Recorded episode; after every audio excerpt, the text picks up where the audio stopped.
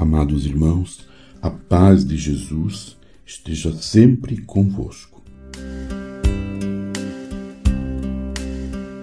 A solenidade de 15 de agosto celebra a gloriosa Assunção de Maria ao céu, festa do seu destino de plenitude e de bem-aventurança na glorificação da sua alma imaculada e do seu corpo virginal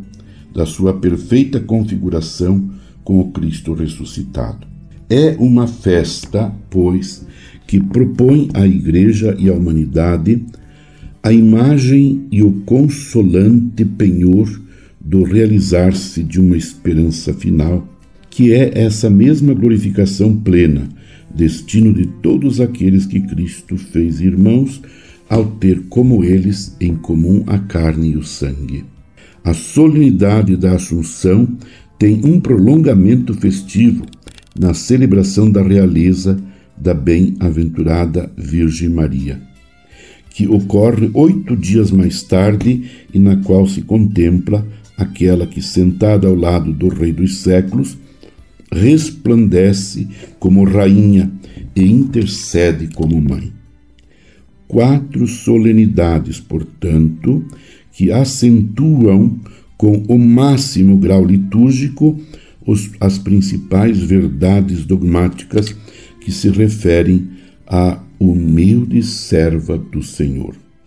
Além dessas solenidades, devem ser consideradas também, antes de mais nada, as celebrações que comemoram eventos salvíficos em que a Virgem Maria esteve intimamente associada ao Filho, como são as seguintes festas: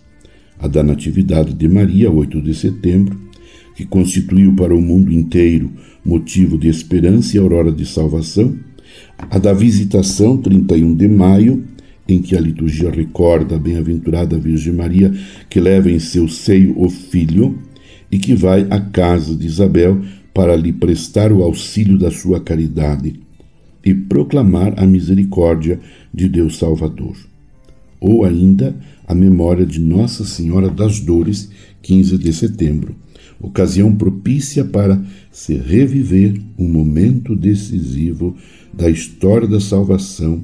e para venerar juntamente com o Filho exaltado na cruz a mãe que com ele compartilha o sofrimento. Assim, meu amado irmão, minha amada irmã, nós vamos contemplando através da leitura deste documento de São Paulo VI, Mariares Cultos, como Nossa Senhora está presente, muito bem presente na vida da igreja, na liturgia, no ano litúrgico, assim como Maria esteve sempre muito bem presente na vida de Jesus. Desde quando ela recebeu recebeu a notícia do anjo Gabriel, de Deus através do anjo Gabriel, que seria a mãe do Senhor, até Pentecostes, até os primórdios da igreja Maria esteve sempre presente com Jesus e com seus apóstolos e agora permanece presente com a sua igreja, com todos nós que caminhamos de forma eclesial e sinodal. Continuemos unidos em oração com Maria, mãe de Jesus, intercedendo por toda a igreja.